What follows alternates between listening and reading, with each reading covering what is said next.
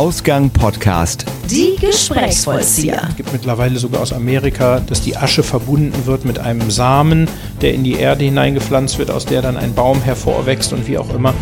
Und dann wollten die die Hände eines Totengräbers sehen weil ihre Eltern dann eben erzählt hatten, da ist ein Totengräber und die dachten dann, ich bin da wie Herr Grabowski, der Maulwurf und, und, und schabe durch die Erde und dann wollten die sehen, ob die jetzt dreckig sind oder ich weiß nicht was. Ne? Also das ist auch schon äh, manchmal skurril, was äh, Menschen so für, für Vorstellungen von diesem Beruf haben.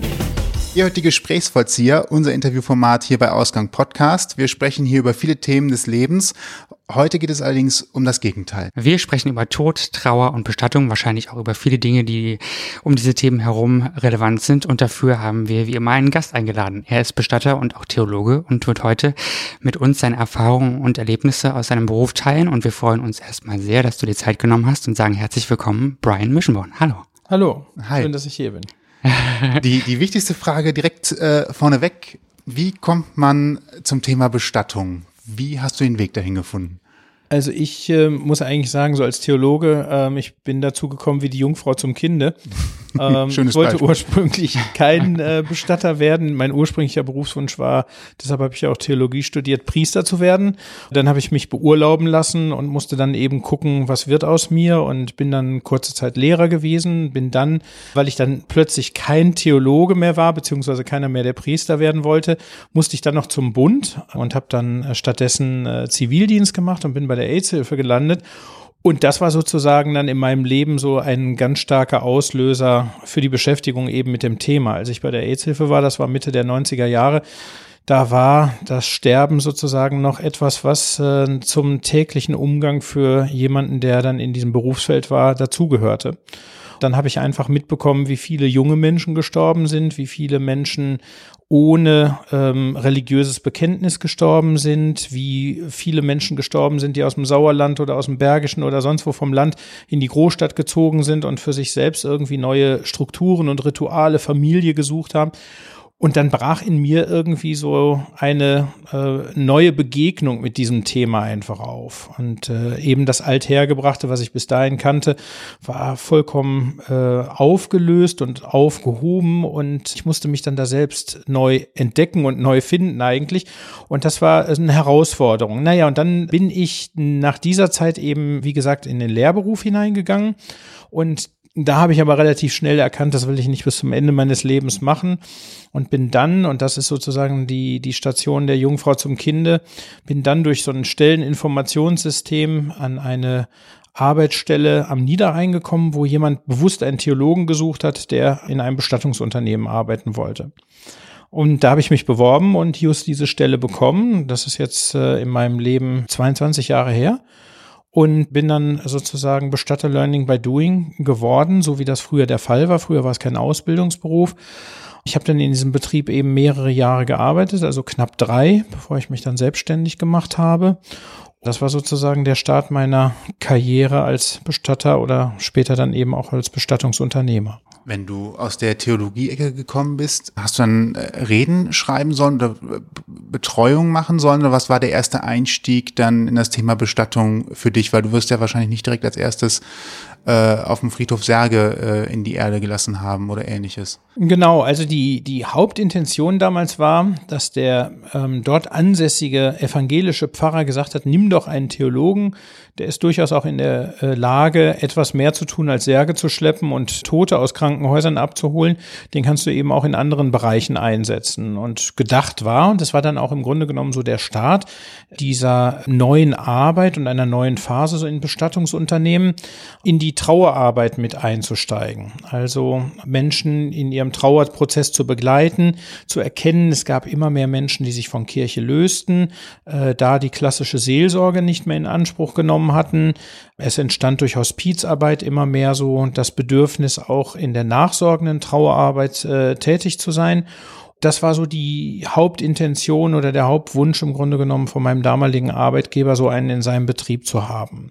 Dann hatte ich dann noch in der Zeit davor das Glück, dass ich noch eine Ausbildung gemacht habe als Trauerbegleiter. Das war so eine erste wissenschaftliche Angelegenheit, die Alpha Rheinland äh, und das Land Nordrhein-Westfalen und der Caritasverband damals angeboten hatten.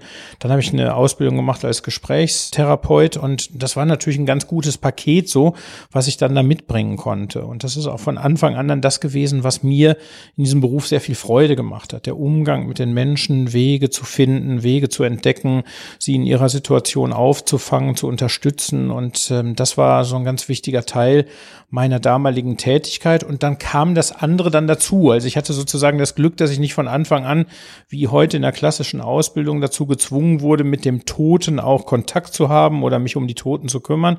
Das war so etwas, was ich dann immer äh, sukzessive später gemacht habe und wo ich dann auch eine gewisse Angst, ne, Angst war es nie so richtig, aber eine gewisse Scheu oder äh, das Fremde im Grunde genommen erstmal so annehmen konnte und eine Scheu ablegen konnte. Und das war ein Entwicklungsprozess, bis ich dann da gewesen bin. Und es war auch gut so, dass ich nicht äh, von heute auf morgen sozusagen ins kalte Wasser geschmissen wurde. Was glaubst du, woher kommt diese Scheu vor dem Tod auch, auch für andere Menschen? Na, ich glaube, also wir sind ja sehr darauf gepolt zu leben.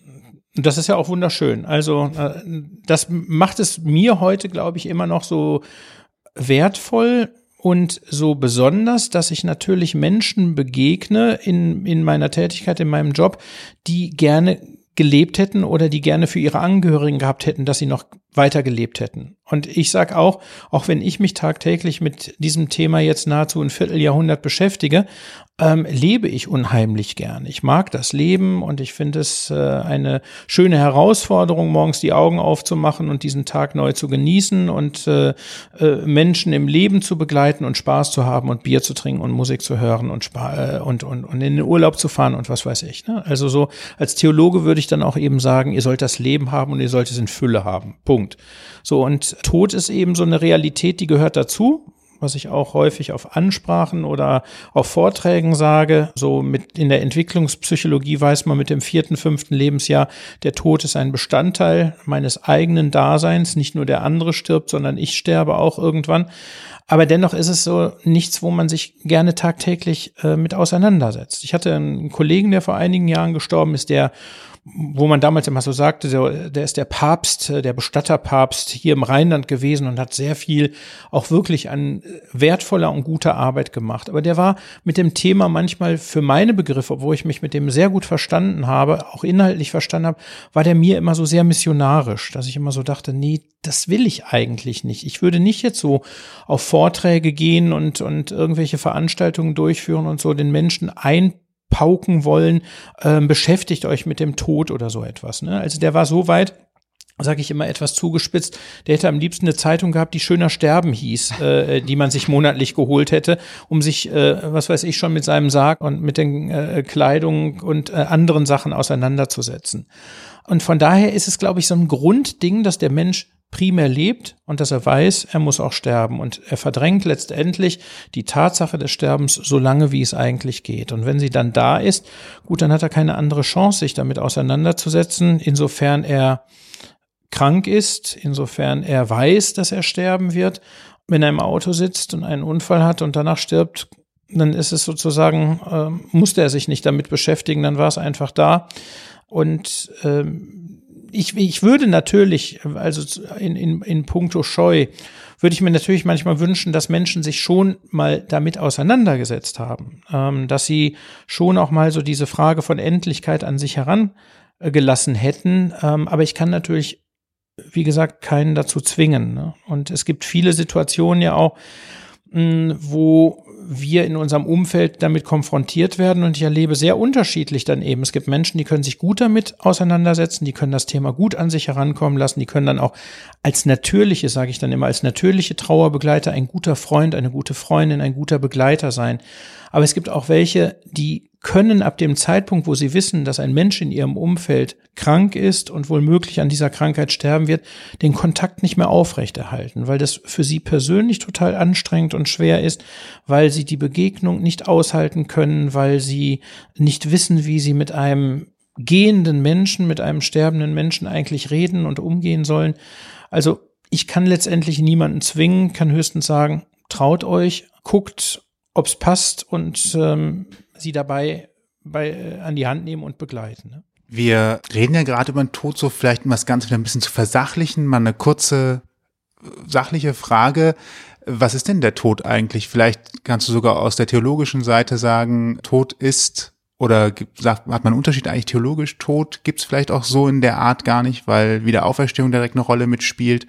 Naja, also das ist ein riesengroßes Thema. Ne? Gott, da haben wir das ist ein riesengroßes Thema, da könnte man sich noch äh, mehrere Abende treffen ähm, und, und, und das beleuchten, insbesondere weil die Weltreligionen, die monotheistischen Religionen äh, ja dazu auch sehr unterschiedliche ähm, Vorstellungen haben. Also auch das Judentum oder der Islam haben ja schon unterschiedliche Vorstellungen als das Christentum.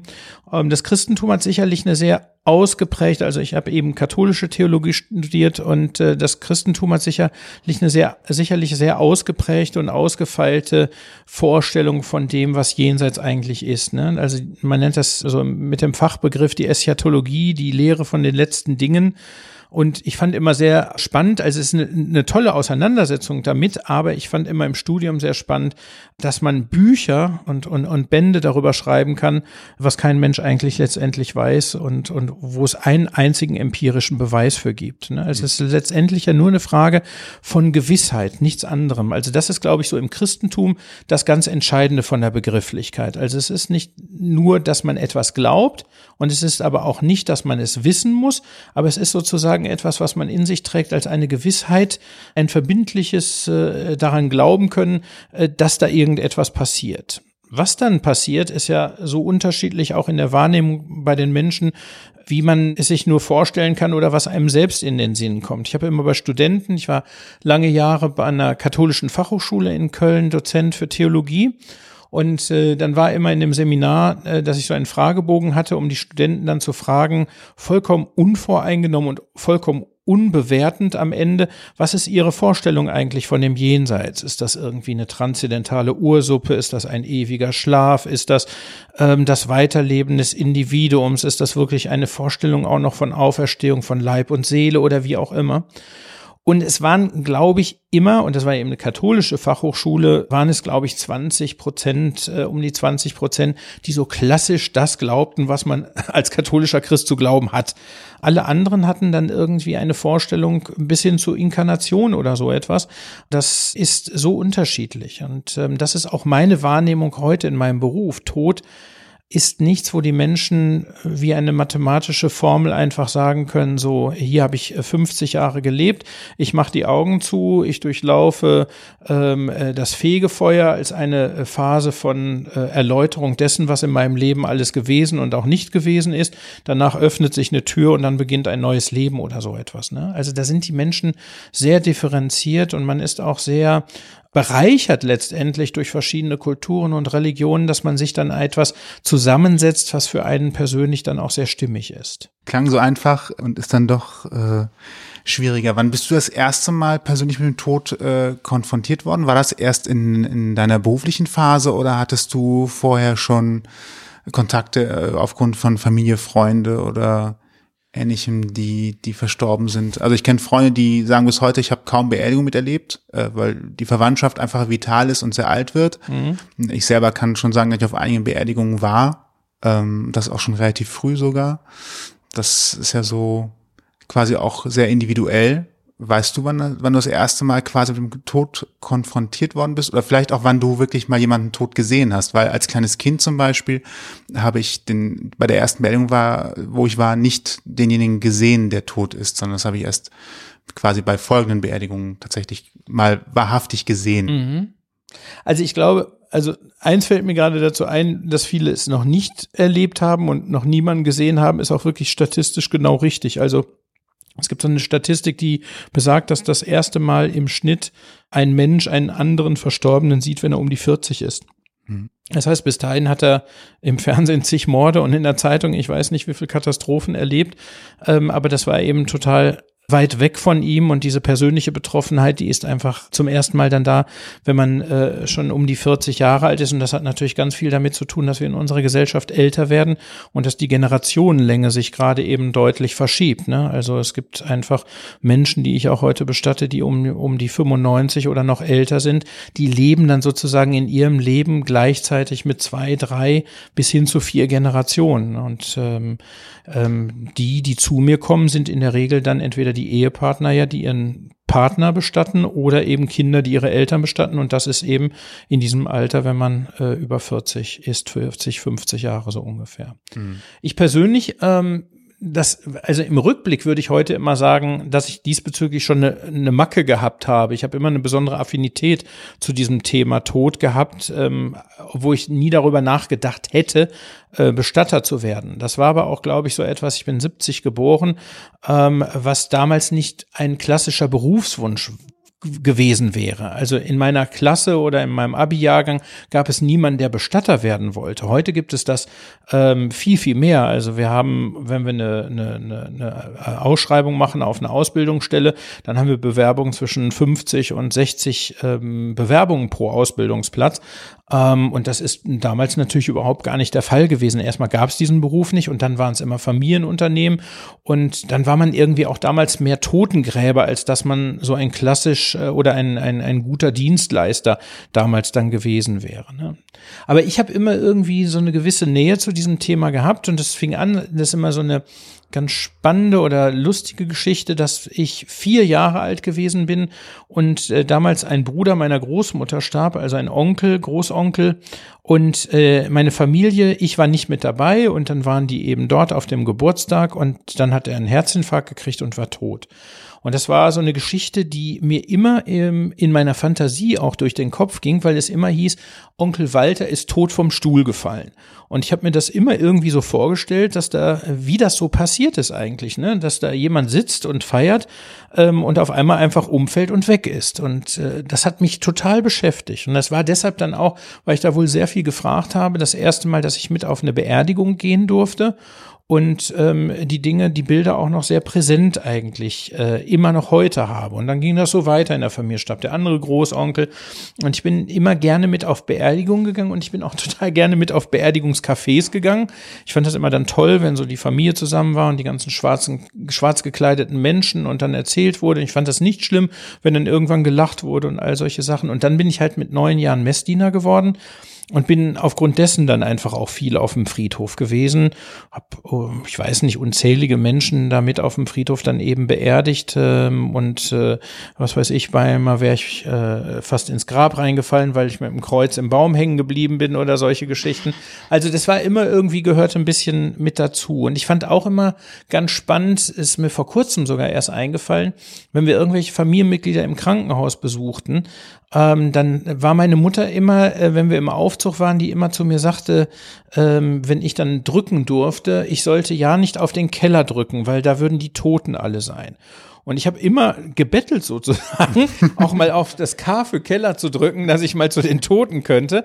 Und ähm, diese Bilder habe ich dann auch noch äh, heute sehr präsent, so diese gekachelten Räume in alten Krankenhäusern. Und ähm, dann habe ich wieder mitgekriegt, dass im Krankenhaus jemand gestorben war, der hinter der spanischen Wand lag. Und früher wurde man ja leider, das war wirklich auch ähm, schlimm und abartig, dann wurde man dann einfach ins Badezimmer geschoben oder nur ein Tuch über den Kopf gelegt und da lag der noch neben dem, den man dann besuchte oder so etwas. Ne? Aber ich fand das nie abschreckend, fand das eher immer sehr, sehr faszinierend. Ich war auch fasziniert gerade.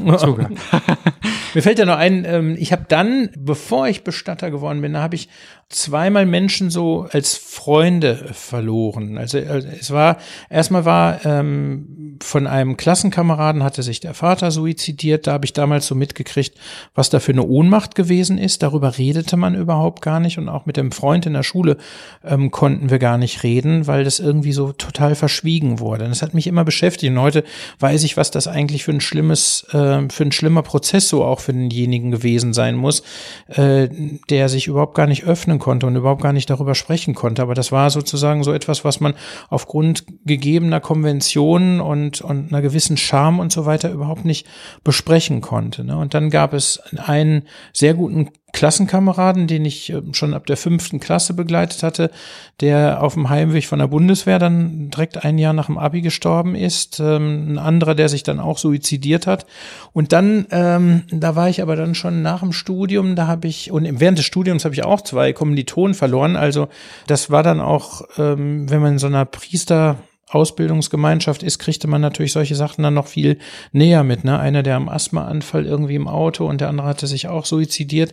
Also es waren so, war immer irgendwie so ein Thema dann auch in meinem Leben. Und dann war, und das war etwas sehr, sehr Einschneidendes, war ein sehr guter Freund von mir und der war dann ganz frisch jung verheiratet und der ist dann an Krebs gestorben, hatte dann zu dem Zeitpunkt irgendwie einen Sohn, der Down-Syndrom hatte, um die fünf Jahre alt gewesen ist. Ich war dann 27, glaube ich, als der starb. Erstmal habe ich dann äh, sehr positiv erlebt, er ist bei den Anthroposophen in Herdecke im Krankenhaus gestorben. Da war so diese Beschäftigung mit dem Thema eine ganz andere. Man ging mit dem viel fürsorglicher um, als ich das vorher, was ich da gerade auch erzählt und beschrieben hatte und ähm, wie der dann verabschiedet wurde, wieder aufgebahrt wurde und wie die Trauerfeier letztendlich war. Das war so für mich so ein Start von individueller Verabschiedung. Ne? Und dann war ich auf der Beerdigung und sein fünfjähriger Sohn mit Down-Syndrom klopfte immer an diesem Sarg und sagte dann, Papa, steh auf und so.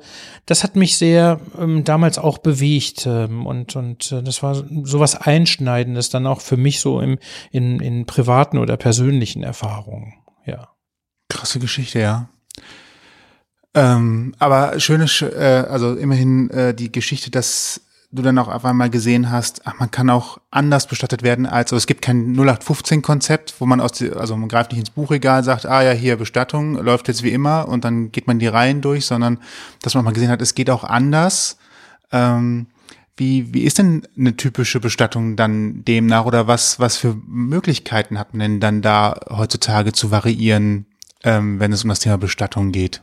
Also wir haben ja massiven, ich bin, gehe so weit, dass ich sage, wir haben einen Paradigmenwechsel in der Bestattungskultur. Und den hat es nicht so ganz häufig gegeben durch die Jahrhunderte und durch die Geschichte hindurch. Aber der jetzige Paradigmenwechsel liegt darin, dass wir ähm, von der dass wir so ein, so ein äh, großes Spannungsfeld im Grunde genommen haben zwischen einer sehr individualisierten Verabschiedung und einer sehr persönlichen äh, Beerdigung und einer, die in eine Richtung von Entsorgung hineingeht. Und das ist so ein massiver Unterschied, den man derzeit erlebt und ein Spalt auch ähm, in der Realität, in der Wahrnehmung nicht nur, sondern eben auch in der Realität, äh, der so äh, wie ein Keil im Grunde genommen durch die Kultur gerade durchgeht. Also wenn ich eben so gucke, das aus äh, mal so einen ganz kleinen Exkurs zu machen, ähm, bei den Römern, die Wert auf Bestattung gelegt haben, war es aber etwas, was die Angehörigen für ihre Verstorbenen dann eben getan haben. Und das war kein Allgemeindienst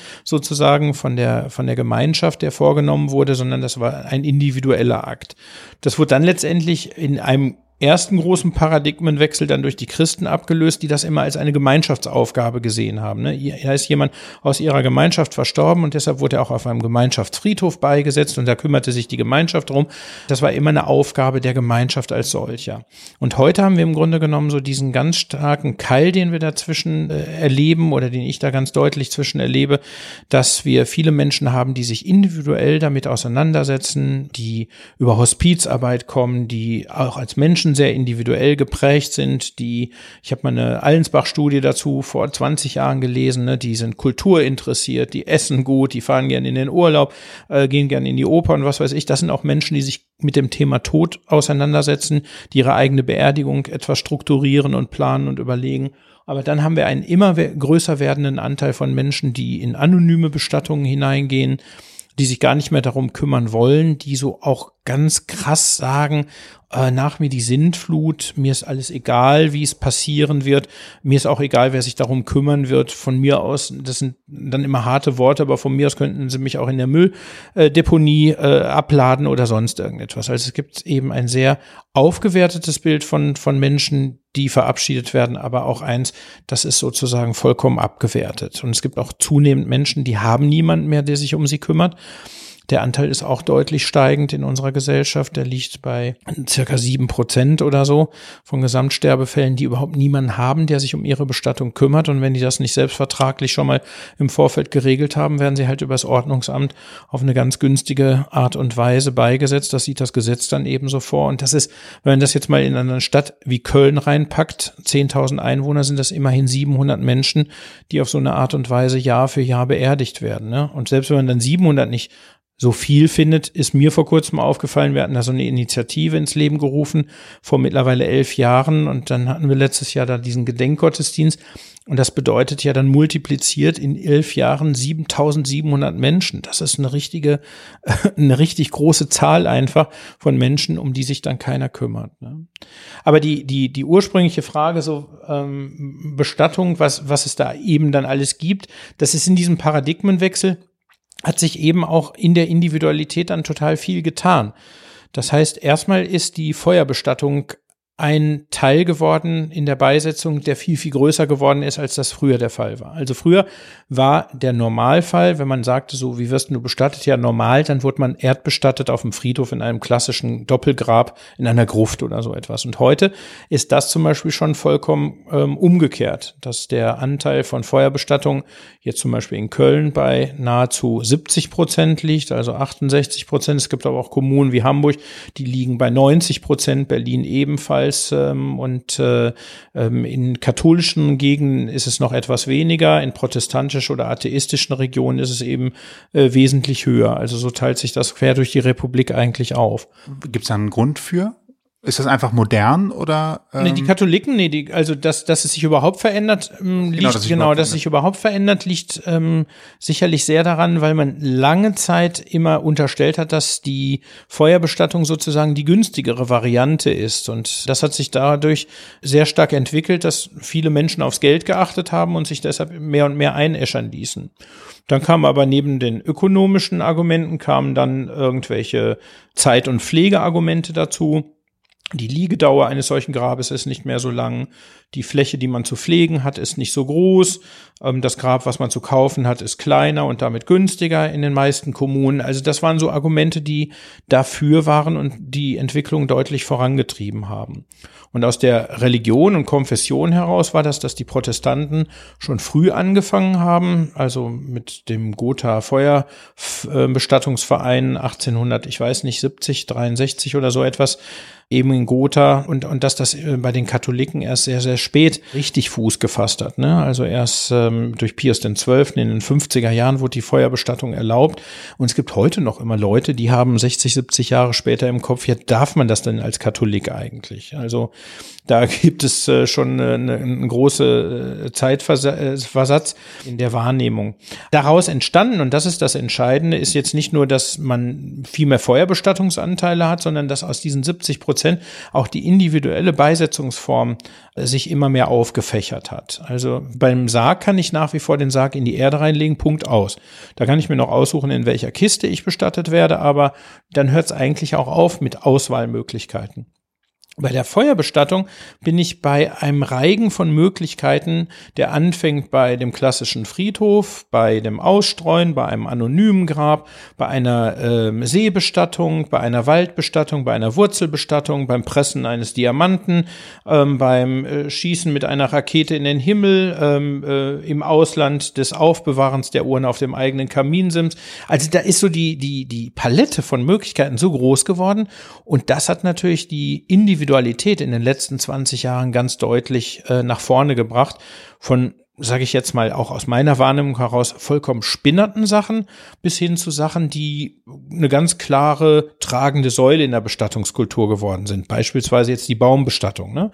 Baumbestattung finden so viele Leute für sich angemessen, passend. Äh, die finden den Wald schön, die finden den Gedanken schön, an das Wurzelwerk äh, gelegt zu werden. Es gibt mittlerweile sogar aus Amerika, dass man, dass die Asche verbunden wird mit einem Samen, der in die Erde hineingepflanzt wird, aus der dann ein Baum hervorwächst und wie auch immer. Ähm, das ist äh, sicher so eine, so eine tragende oder dritte Säule in der Bestattungskultur überhaupt geworden. Ist ja eigentlich schon fast wieder ein gutes Argument dafür, auch diejenigen, die sich noch keine Gedanken gemacht haben darüber, wie sie vielleicht bestattet werden möchten, das nochmal Zeit ihres Lebens zu tun, um das zu finden, wie sie sich das eigentlich wünschen und vorstellen, oder nicht? Also, wenn ich jetzt nur gesagt hätte, es gibt nur den Sarg, der wird auf dem Friedhof drunter gemacht und dann kann ich vielleicht nur überlegen, welche Blümchen ich gern drauf hätte und wie der Grabstein aussehen soll, wobei es ja auch schon wenn, also wir sind letztens erst noch über die Melaten in Köln gelaufen, haben halt da natürlich auch wieder die ganze Palette gesehen, was eigentlich geht. Ähm, dann äh, kann man aber nochmal sagen, man hat mal zusätzliche Möglichkeiten und Varianten, die man reinbringen kann. Das kann ich aber auch nur festlegen, wenn ich mich zeitlebens darum kümmere und damit auseinandersetze. Also noch mein Argument dafür, sich aktiv nochmal damit zu beschäftigen, solange man dazu in der Lage ist. Mm, genau, also sage ich auch. Also ich habe sowas mal entwickelt für, für Menschen, die noch so äh, ähm, vollkommen unbeleckt sind in dem Thema, dass sie sowas haben wie eine Mindmap und äh, dann einfach so durch die Möglichkeiten äh, reiten und am Ende zu einem, sag ich mal, äh, ähm, wirtschaftlich gesprochen fertigen Produkt kommen, wie sie dann bestattet werden möchten. Ne? Weil die meisten wissen eben nicht, was sie wollen. Und wenn ich mit Angehörigen zum Beispiel anfange bei Adam und Eva, dann ist das häufig ein sehr, sehr schwieriger Prozess. Wenn die Eltern, die sie bestatten müssen, nie darüber gesprochen haben. Also es gibt wirklich manchmal die Situation, dass die Eltern noch nicht mal festgelegt haben, ich möchte eingeäschert werden oder erdbestattet werden. Und dann geht das ja alles immer nur aus Mutmaßungen heraus. Ich muss immer dann irgendwie gucken, haben die denn das vielleicht mal gesagt und fänden die denn vielleicht, fanden die die Natur schöner oder fanden die eher eine gepflegte Anlage schön? Ähm, ne? Also das ist dann ein sehr intensives Suchen, was man dann gemeinsam vornimmt. Und auf so eine Art und Weise, wenn man sie damit konfrontiert, beziehungsweise wenn sie sich informieren oder durch einen Bericht oder durch Zeitung oder ich weiß nicht was an äh, Medien, dann, dann sind es schon auch sehr viele Menschen, die sich im Vorfeld damit auseinandersetzen können und dann entsprechende Entscheidungen auch treffen. Gibt es sowas wie eine Utopie anderer Menschen zu deinem Beruf, was der ist, was sie glauben, was er ist? Oder was er beinhaltet und was er wirklich ist. Eine Utopie? Ja, so, so ein Klischeebild. Meine Menschen haben Klischeebilder im Kopf von gewissen Berufen oder von ne, was auch immer. Äh, gibt's da, gibt's das? Gibt's das so? Dass manche Menschen glauben, was so vor sich geht beim Bestatter oder was du. Oder vielleicht, um mal so überspitzt zu sagen, man denkt vielleicht, den ganzen Tag bist du eigentlich nur auf dem Friedhof und bringst Leute unter die Erde. Also, dass das so 80 Prozent deiner Arbeitszeit ist. Und du sagst dann, nee, 80 Prozent meiner Arbeitszeit sitze ich im Büro und mache Papierkram. Ja, also die meisten denken natürlich wirklich, dass ein ganz wesentlicher Bestandteil meines Berufes das Waschen von Toten ist. Ähm, das, das ist für viele, ähm, ich weiß nicht, warum das so ist. Ich glaube, das ist auch ein bisschen im eigenen Kopf so diese so eine Fantasie ähm, oder eine Auseinandersetzung mit dem Schrecklichsten, was man sich eigentlich in diesem Beruf vorstellen kann oder für einen Menschen überhaupt. Ne? Einen Toten anzufassen und den womöglich noch irgendwie äh, zu reinigen und einzukleiden oder so etwas. Es gibt aber auch andere, die erzählen dann immer, oh, kann ich mal äh, bei dir reingucken, kann ich das mal mitmachen und äh, ach, ihr frisiert die auch noch und ihr reinigt denen die Fingernägel oder wie auch immer. Die finden das wiederum faszinierend. Ne? Also es gibt da so ein so ein Faszinosum auf der einen Seite und auf der anderen Seite eben auch so eine ganz starke Abwehr oder Ablehnung. Ich selbst merke manchmal, ich will gar nicht über diesen Beruf dann reden, weil er ja auch so Teile hat von wie du gerade sagtest, die, die ganz normal sind, die ein, wie ein Verwaltungsberuf sind, ein Organisationsberuf. Also eigentlich sage ich häufig auch, ich bin irgendwie wie so ein Organisationsmanager oder Eventmanager. Ich äh, bereite eben auch ein, ganz klassisch ein Event vor, äh, ein trauriges Event, aber ansonsten habe ich das auch wie ein anderer Eventmanager. Ne? Also ich muss die Location suchen, ich muss die Musiker suchen, ich muss das Essen bestellen ähm, und dann bin ich eben auch mit dem Toten beschäftigt. Und ähm, diesen Teil, den mag ich ja sehr und ich mag manchmal dann aber nicht so über meinen Beruf reden. Dann erzähle ich den Leuten immer, wenn ich irgendwo bin und gefragt werde, was machen Sie denn beruflich, was machst du beruflich, dann sage ich, ich bin Finanzbeamter und da wollen viele nicht, nicht länger mit mir über meinen Job oder sowas reden. Nee, das ist genau. nicht so spannend. Ne? Weil der, der Beruf als Sol Steuererklärung. Der, der Beruf als solcher ist irgendwie schon für die meisten, also 98, 99 Prozent faszinierend. Mhm. Es ist nicht so, dass ich äh, je in meinem Leben, ich kenne Kollegen, die das erzählen, umgekehrt, dass sie sagen, sie hätten immer wieder erlebt, dass es Menschen gegeben hätte, die gesagt haben, oh, da kann ich gar nicht mit umgehen oder was weiß ich. Ne? Ich kenne sogar Beziehungen, die sich kennengelernt haben und dann am Ende des Abends so, was machst du eigentlich beruflich? Ich bin Bestatter dann war die äh, das Anbahnen einer Beziehung oder äh, eines äh, was auch immer gefolgt wäre, äh, war, er dann, war damit beendet, weil man diese Vorstellung von der berührt ja Tote und dann berührt er mich anschließend oder was weiß ich für viele Leute ähm, ein Ding der Unmöglichkeit eigentlich gewesen ist. Ja. Kurios. Hm. Fast schon respektlos. Ja, ja. Also ich finde so gegenüber, also erstens, wir werden alle irgendwann sterben und würde ich dann wollen, dass man mich da irgendwie liegen lässt oder irgendwelche Apparaturen erfindet, die, die mich mechanisch irgendwie wegfahren. Ich glaube dann nicht, dass das eine Vorstellung ist, mit der ich gerne sterben möchte. Ja, das also so. Also ich persönlich stelle das auch nicht, aber es sind eben in den Köpfen der Menschen sind da offensichtlich sehr komische Bilder, die warum auch immer gepflegt werden. Ich war mal, das ist aber schon ganz lange her, war ich mal auf einer Hochzeit und äh, dann spielten die Kinder da und dann kamen die auf einmal und sagten zu mir, zeig mal deine Hände und ich wusste gar nicht in dem Moment, was die eigentlich von mir wollten und dann wollten die die die die Hände eines Totengräbers sehen, weil ihre Eltern dann eben erzählt hatten, da ist ein Totengräber und die dachten dann, ich bin da wie Herr Grabowski, der Maulwurf ähm, und, und und und schabe durch die Erde und dann wollten die sehen, ob die jetzt dreckig sind oder ich weiß nicht was. Ne? Also das ist auch schon äh, manchmal skurril, was äh, Menschen so für für, Vorstellungen von diesem Beruf haben. Aber wo du gerade zum Beispiel Technik er, erwähnt hast, man hat das, hat den Beruf oder man hat die Beschäftigung mit dem Tod ja eine ganze Zeit lang in unserer Gesellschaft, in unserem Kulturkreis hier ziemlich verbannt. Mhm. Ähm, so gerade, ich sehe das immer sogar als eine gewisse Berechtigung in der Fülle von Toden, die es im äh, Laufe des 20. Jahrhunderts gegeben hat. Ne? Also auf der einen Seite, es gibt immer so, heute kann man zum Beispiel da stehen und sagen, ja, früher war die Beschäftigung mit dem Thema Tod eine viel individuellere und das war viel persönlicher. Das hat natürlich auch stattgefunden. Ähm, es hat auch in der Barockzeit eine ganz starke Zuwendung zum Tod gegeben. Die Ars Moriennen, die äh, so eine richtige äh, Gestaltung und, und, und Kunstverliebtheit in den Tod, komm du tote Schlafes Bruder, Motetten, die darauf äh, gedichtet und komponiert wurden und, und, und. Und man lag dann da und hat sich dann auf seinen Tod gefreut. Wann kommst du und so weiter in Bachkantaten. Ähm, kann man sich heute ja überhaupt gar nicht mehr vorstellen. Aber ohne in so eine Verklärung hineinzugehen, ist das äh, 20. Jahrhundert ja ähm, von Tod in einer industrialisierten Gesellschaft sehr geprägt gewesen. In einer kinderreichen Familie verlor eine Frau oder äh, Familie in der Regel äh, äh, ein, zwei, drei Kinder. Ne? Also das war gehörte dazu. Also hätte man hatte man zwölf, war ein Viertel davon äh, dem Tode geweiht, weil die nicht durchkamen, krank waren oder wie auch immer. Das war etwas, was dazugehörte. Dann war die Sterblichkeit ja wesentlich jünger. Männer starben irgendwann Anfang des letzten Jahrhunderts ja noch mit äh, Mitte 60 und äh, Frauen wurden auch nicht gerade viel, viel älter. Und dann kamen die Kriege natürlich, sowohl der erste, aber auch der zweite oder insbesondere der zweite Weltkrieg. Da hatte ja jeder im Grunde genommen in unserer Gesellschaft oder jeder damals in Deutschland hatte ja jemanden, den er durch Krieg verloren hatte.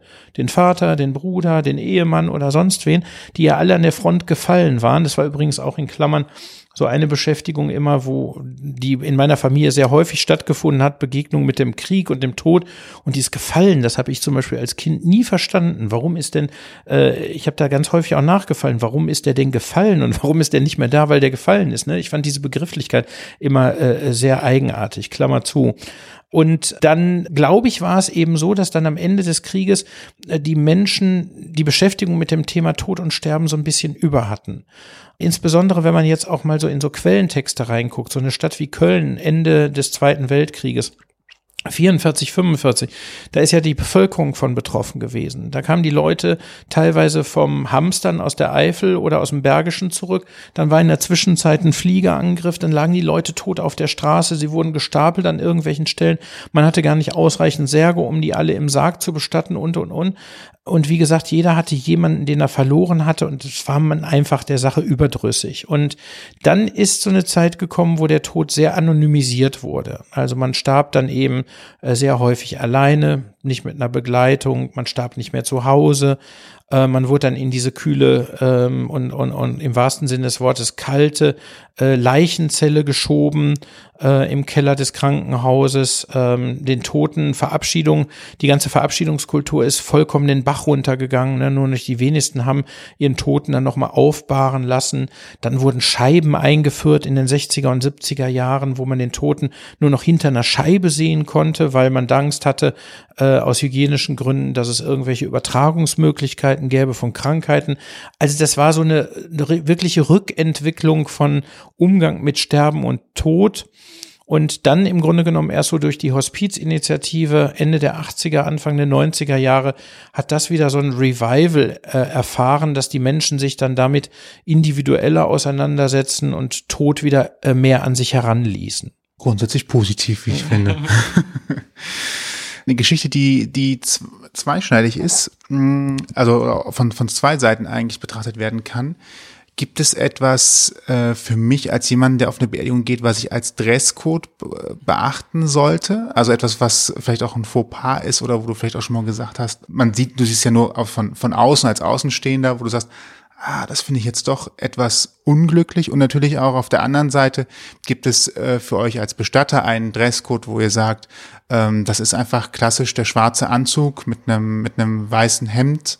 Ähm, das ist einfach so gesetzt und davon gibt's auch kein, kein Abweichen, sondern das ist so State of the Art, wie man vielleicht auch sagt. Es gibt natürlich nach wie vor einen klassischen Dresscode und der bedeutet für einen Bestatter schwarzen Anzug zu tragen, weißes Hemd und schwarze Krawatte und gepflegte Schuhe. Ähm, bei uns ist es im Haus aber eben so, dass ähm, viele Kunden es als unangebracht empfinden würde, wenn wir ihnen so als schwarze Gestalt, ähm, als der Vollstrecker gegenüber sitzen würden.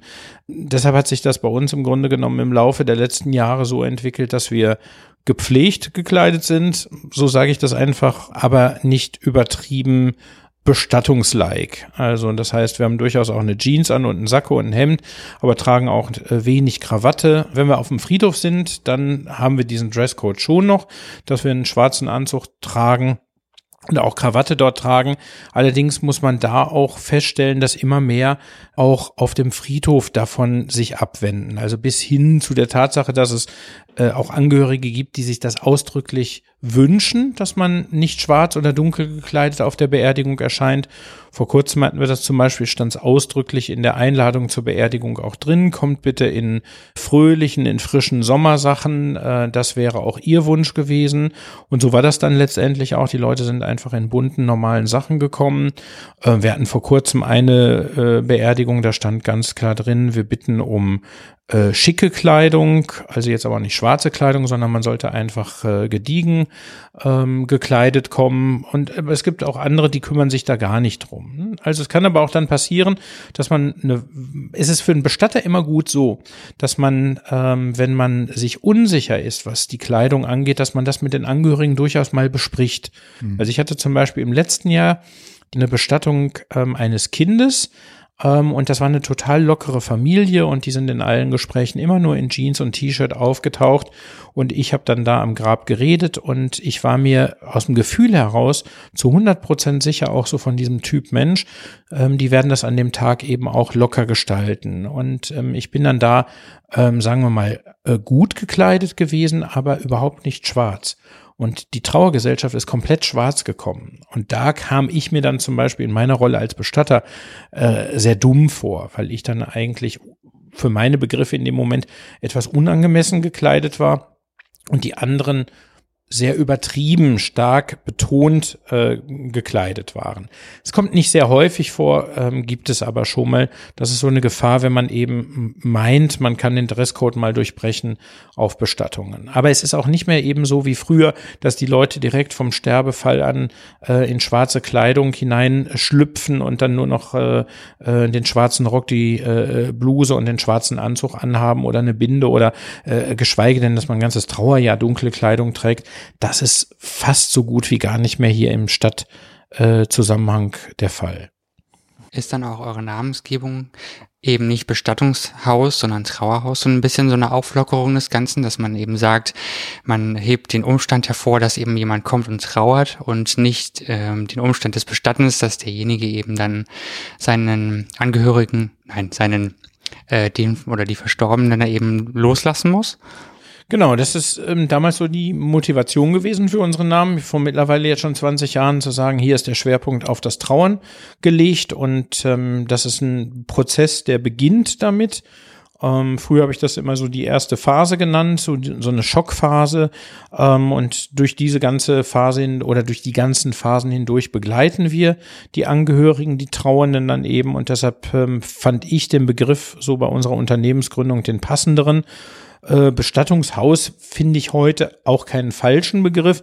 Schlimm finde ich so Sachen wie ähm, Bestattungsinstitut oder ähm, ich weiß nicht, ähm, Pietät so und so oder Abendfrieden oder ähm, Abendsegen oder solche Sachen. Das äh, finde ich sehr künstliche und unschöne Namen, die könnte ich mir für uns überhaupt gar nicht vorstellen.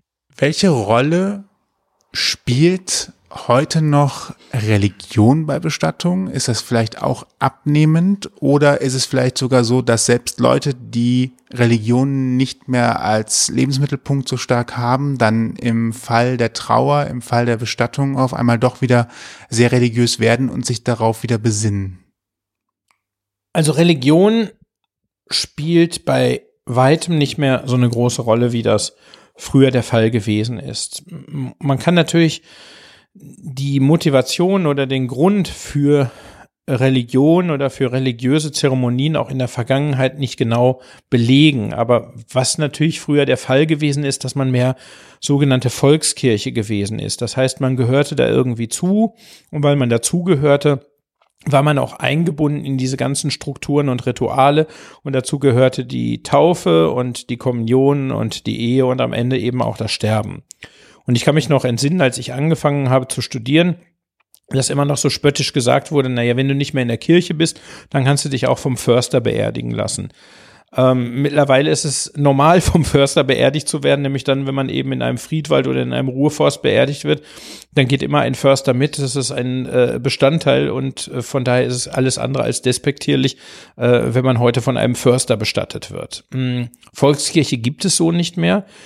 Ähm, und man hat zusätzlich noch festgestellt, ähm, durch eine Untersuchung bei Chrismon, das ist so eine evangelische Zeitung und ein Verlag, der dahinter steckt, dass sich von den Kirchenmitgliedern letztendlich nur noch um die 80 Prozent kirchlich bestatten lassen.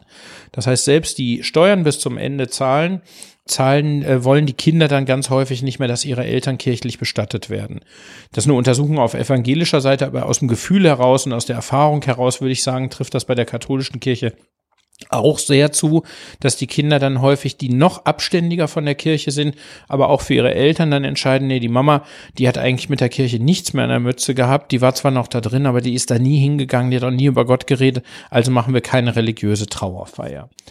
Religion findet bei anderen Religionsgemeinschaften äh, statt und das ähm, mit einem größeren Schwerpunkt, als das jetzt im Christentum der Fall ist oder mit einem sich verändernden Christentum der Fall ist. Also eine islamische Bestattung ist eine islamische Bestattung, da gibt es dann auch kein Wenn und oder oder äh, vielleicht auch nicht, sondern man hält sich einfach an die Strukturen und Regeln dort.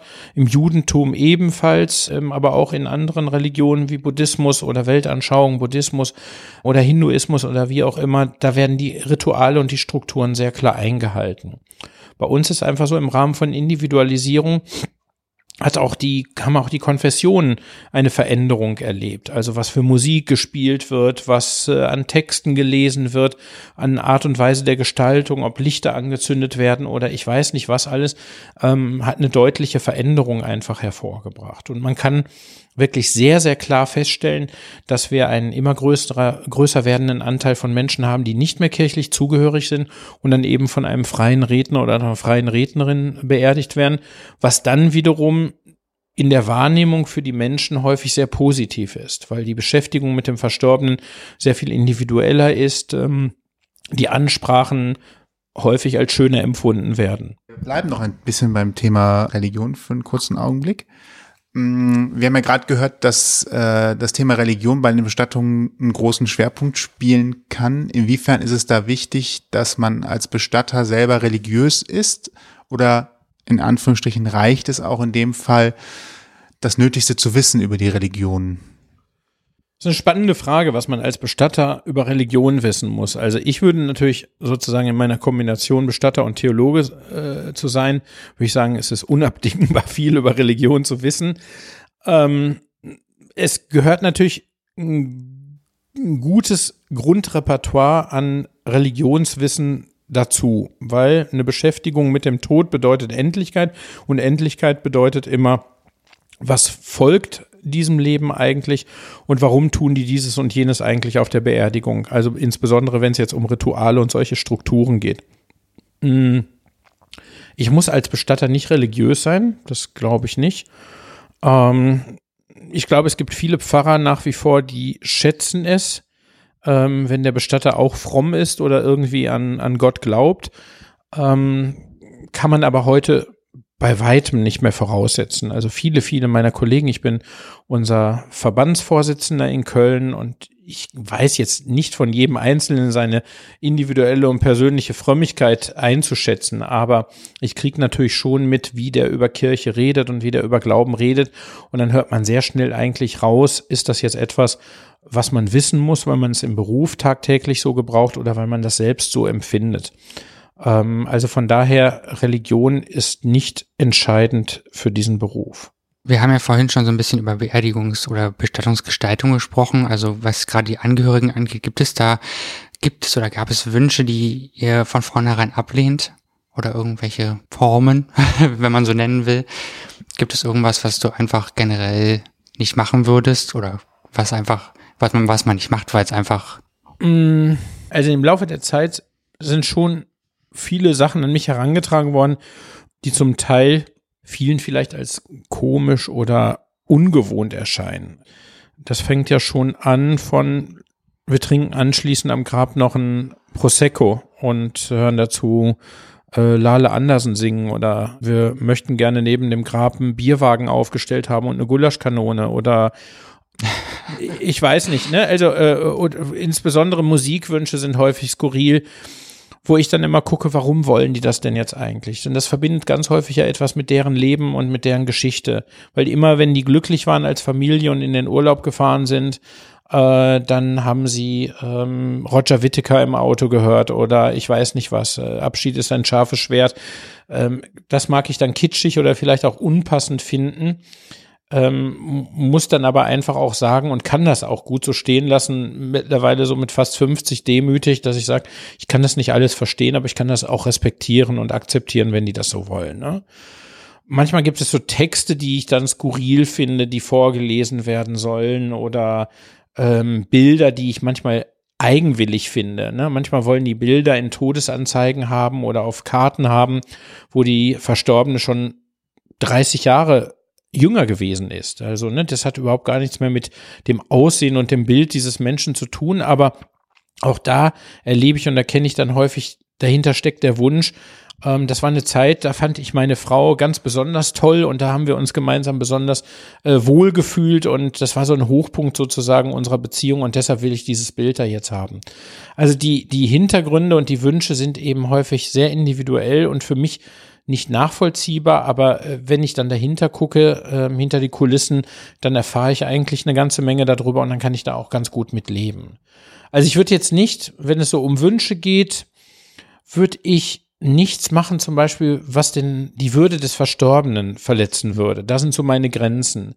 Das hat schon angefangen irgendwie, wo ich bei meinem damaligen Arbeitgeber und Chef und, und, und Lehrbetrieb sozusagen war, wo wir eine junge Frau hatten, die gestorben war und wo der Vater wollte, dass wir die Haare abschneiden. Die wollte er als Erinnerung haben. Die hat lange Haare gehabt und er wollte, dass wir die komplett abschneiden. Und da habe ich mich damals dann gegen gewehrt, weil ich so gesagt habe, das hätte die ja auch so nicht zugelassen, dass irgendjemand ihr die Haare abschneidet. Das sah man, es waren einfach schöne, gepflegte, tolle Haare und die gehörten zu ihr. Und dann habe ich gesagt, das würde ich nicht tun. Habe ich letztendlich auch nicht getan. Er hat letztendlich hatte die Haare doch abschneiden lassen. Er hat dann jemanden gefunden, der es gemacht hat.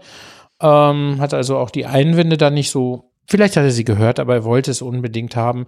Äh, solche Sachen, wie gesagt, äh, fände ich irgendwie unpassend und einen zu starken Eingriff in die auch Rechte eines Verstorbenen. Ne? Mhm. Es gibt auch ja bei Verstorbenen die Möglichkeit, wenn man ihn jetzt aufbahrt, ähm, nennt man das die Ligatur. Das heißt, da wird der Mund geschlossen und das wird dann getan mit Hilfe eines Fadens. Also es wird sozusagen wirklich genäht, dass der Ober- und Unterkiefer geschlossen bleibt. Das ist aber nicht Standard. Das machen manche Häuser, die so dieser Richtung sich sehr ähm, äh, angeschlossen haben oder zugetan sind. Also man nennt das dann Embalming oder Thanatopraxie und dann wird eben Nase, Rachen äh, tamponiert und der Mund geschlossen. And. Ich persönlich würde es immer nur dann tun, wenn die Angehörigen mich ausdrücklich darum bitten würden, weil sie das ästhetisch besser finden oder weil sie der Verstorbene vielleicht dadurch auch, äh, wenn der Mund geöffnet ist, sehr entstellt aussehen würde und man keine andere Möglichkeit finden würde. Aber es zu tun, und deshalb sage ich das jetzt gerade oder erzähle das gerade, stellt für mich immer einen sehr starken Eingriff so in die Persönlichkeit des Verstorbenen dar. Ne? Und einen Mund zunähen ist irgendwie so für mich so eine ganz radikale Art. Also, ne, ich wollte als als Mensch, als lebender Mensch nicht einen zugenähten Mund haben oder irgendjemanden den Mund schließen. Ich erinnere mich da immer an so ein Pressebild, wo irgendjemand im arabischen Raum der Mund zugenäht wurde als Strafe. Ähm, und, und so sehe ich das dann auch immer. Und ähm, das, das sind so Grenzen eigentlich. Ne? Also wenn es um den Verstorbenen geht und dem Verstorbenen irgendwie ein in Anführungsstrichen Leid anzutun oder an ihm rumzufummeln oder sonst irgendetwas zu tun ähm, oder ihn ähm, lächerlich zu machen, indem ich ihm vielleicht Kleidung anziehe, die ihn lächerlich machen oder sowas, ne? Der Lächerlichkeit preisgeben.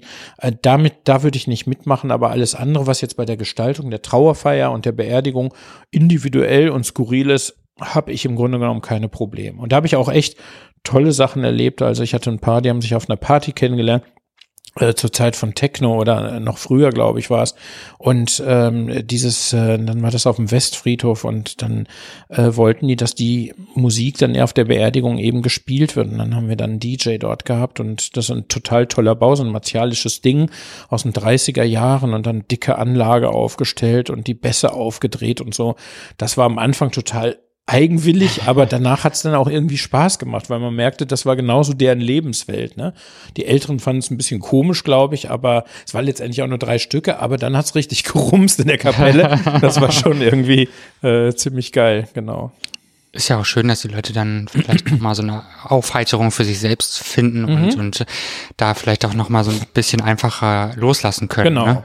Das, das wird auch häufig gemacht schön. mittlerweile in, in so einer Art Lebensfilm, wenn dann Videos gezeigt werden oder Collagen von Bildern und, und all solchen Sachen. Ne? Das finde ich dann einfach auch richtig klasse, wenn die Leute dann einfach lachen, weil ich finde ja immer, dieser Mensch ist ja so ein, so ein Reigen von, von vielen Stationen gewesen. Er ist ja nicht nur jetzt gerade dieser 60-Jährige, der gestorben ist oder der, der als Kranker gestorben ist, sondern der hat ja auch vorher total viele schöne Lebensabschnitte. Und mich, mhm. mich persönlich auch als Fremden ähm, rührt das eigentlich immer wieder an, wenn ich dann eben so sehe, naja, der war ja natürlich auch irgendwann mal fünf und 15 und war das erste Mal verliebt und äh, ist gern durch Pfützen gesprungen und gern auf Berge geklettert und ich weiß nicht was alles. Ne? Das finde ich immer, das hat mich immer so angerührt, ähm, kann ich mich entsinnen, in den 90er Jahren hier der Film Philadelphia ähm, wo es um den Tod eines AIDS-Kranken ging. Dann wurde am Ende, als er dann verstorben war, war zu Hause dann Party. Und das war für mich immer so ein total schönes Erleben von auch Verabschiedung, wie dann so ein Memory Table dort gewesen ist, wo Bilder drauf waren, persönliche Gegenstände. Und auf einmal lief dann im Hintergrund noch so diese alten schrebbeligen VHS-Kassetten, wie der mit seinen Eltern am Strand gelaufen ist und so. Ne? Und das hat mich immer sehr ähm, angeregt und auch berührt, dass das ja das Wesentliche von einem Menschen dann ist, was er nämlich im Leben mit uns auch geteilt hat. Ne? Bonhoeffer sagt dann immer irgendwie, der Schmerz wird ja, also sinngemäß wird ja eben nur dadurch so groß, dass die B Berührung oder die Erinnerung ähm, an diesen Menschen so intensiv eigentlich gewesen ist. Ne? Die Beziehung wird auf einmal aufgelöst durch den Tod und das macht Abschied ja so schwer. Es macht mhm. ja nicht nur die Tatsache als Abschied äh, oder dass jemand gegangen ist so schwer, sondern die Tatsache, dass ich mit dem so viele schöne Erinnerungen habe und so viel an gemeinsamem Leben auch geteilt habe. Ja. Wir kommen nochmal zu einem nüchternen Teil. Nach dem ganzen schönen, zu einem nüchternen. Ach so. Hm? Ähm, dem, also man kriegt ja jetzt tatsächlich auch schon fast Lust zu sagen, bei diesen schönen Impressionen jetzt gerade zum Schluss, wie könnten Bestattungen auch laufen? Ähm, ich möchte auch Eventmanager für Bestattungen werden. Gibt ihr mal einen schönen mhm. Titel, äh, damit ihr in Zukunft noch 120 Bewerbungen habt, damit ihr noch mehr auswählen mhm. müsst.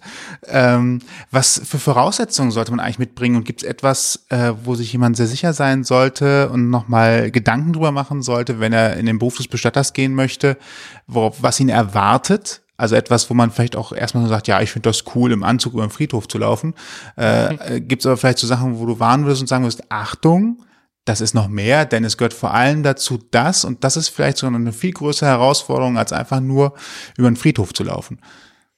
Also eine Grundvoraussetzung ist bei Praktika und Bewerbungen immer, äh, eine Frage, die wir stellen äh, oder die man sich selbst überlegen soll zu Hause. Die Beantwortung dieser Frage ist nämlich, hast du Angst vor dem Tod und hast du Angst vor den Toten? Das ist so, ähm, wenn ich diese Fragen mit Ja beantworte, dann bin ich in diesem Beruf falsch. Punkt aus. Das kann man gar nicht schönreden. Ich habe Menschen erlebt, die dann auch bei uns gearbeitet haben oder woanders waren, die hochgradig qualifiziert, hochgradig motiviert gewesen sind, die aber letztendlich Angst vor dem, vor den Toten hatten oder auch Angst vor, den, vor dem Tod als solchem hatten und wo man dann irgendwann im Laufe der Zeit merkte, die bauen ab, die kommen damit nicht zurecht, die haben Angst, äh, zur Arbeit zu kommen, äh, die können nicht mehr gut schlafen und, und, und das geht dann nicht. Also da hilft keine Motivation, da hilft keine Kompetenz, da hilft keine Erfahrung. Ähm, ich muss diese beiden Seiten oder diese beiden Fragen verneinen, ansonsten bin ich in diesem Beruf falsch aufgehoben. Und damit verbunden ist sozusagen für mich selbst, wenn Tod eine dauerhafte existenzielle Bedrohung für mich bedeutet und ich immer von jedem Toten, der da liegt, ähm, ableite, oh, so wird's mir auch gehen, dann ist das einfach eine so, so eine einschneidende Bedrohung, die die kann nicht gut tun auf Dauer. Das geht nicht.